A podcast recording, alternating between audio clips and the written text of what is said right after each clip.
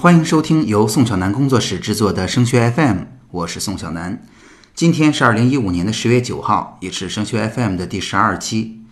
升学 FM 是一档与高中家长和学生分享高考、留学相关的信息与经验的播客节目，实用接地气是我们的标签。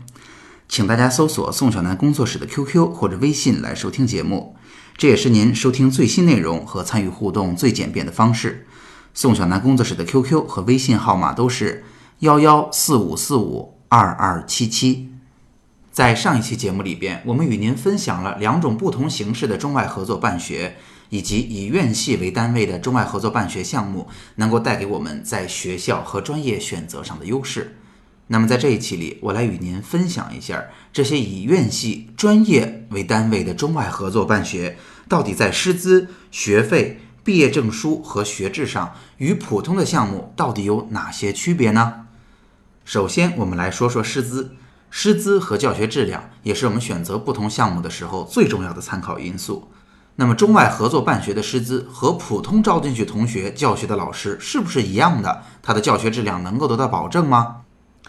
大部分情况下，普通招进来的学生和中外合作办学的学生是用的相同的师资资源。因为大家不难想象哈，一个学校有两个相同的专业，学校完全没有必要为了中外合作办学这样一个几十人规模的专业去配套全新的师资，或者有意的降低教学质量。而且中外合作办学的同学交的学费还更贵，他们不敢有意的去降低教学质量。那第二，我们来说说学费。说到学费，中外合作办学呢，它的学费还是比普通招生的同学要贵的。普通招生现在大学一年的学费基本在六千块钱左右，那么中外合作办学一两万块钱是非常正常的，大部分的学校也集中在这个区间。但是这两年随着大家对于中外合作办学的认可度提高，每一年学费都有水涨船高的趋势。大家记得，这真的是逐年变化的。所以我们在做选择的时候，大家一定要记得，在您填报之前，一定要查好当年的志愿填报指南。看清这个学校今年的学费有没有变化，是不是涨高了？在学费这件事儿上，我一定要提醒大家，无论如何量力而行。第三，我们来说说中外合作办学到底拿怎样的毕业证件，以及这样的证件跟普通招进来的同学是不是完全一样的呢？首先，大家最关心的问题是，中外合作办学项目的同学毕业证上是不是会写着括号“中外合作”这四个字？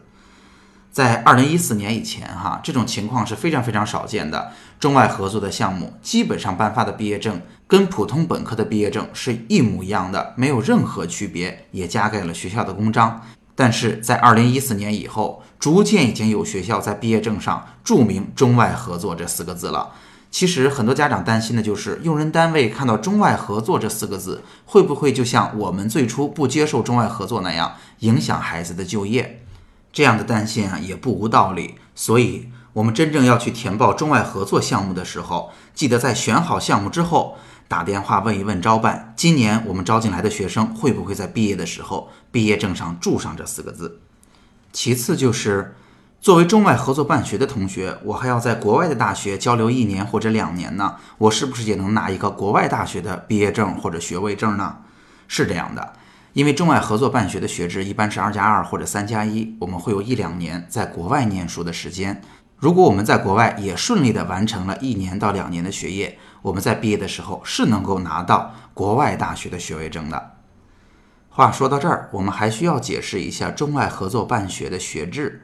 有家长会问：中外合作办学一定要在三年级或者四年级去国外吗？那样会不会造成学费和生活费继续变得高涨呢？答案是这样的，大部分中外合作办学的项目都会允许您主动的去做选择。我大三、大四的时候是出国还是不出国？当然，如果您选择出国，您就能拿到国外这所大学的学位证；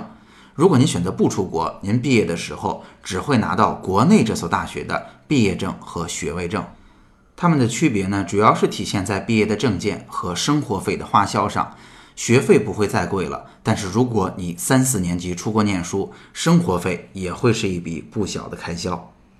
到目前为止，我们已经了解清楚了中外合作办学到底有哪几种，这样的项目能够给我们带来怎样的优势，以及中外合作办学项目跟相同学校的普通项目到底有什么区别？那下面问题来了，作为考生或者考生家长，在志愿填报当中怎么去做选择，对我们最有利呢？我们在下期里边说给您听。如果您觉得本期节目很实用，欢迎您把它分享到 QQ 群、朋友圈或者 QQ 空间，让更多人受益。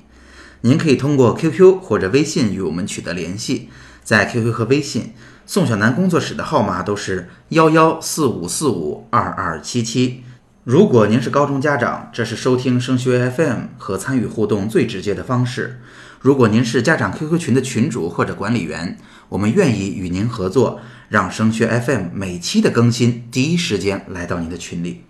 此外，您还可以加入升学 FM 的 QQ 群二七四四二零幺九九，在这里，宋小南工作室还为您准备了直播课程和个性化的咨询。升学 FM，让我们在孩子升学的日子里相互陪伴。我们下期见。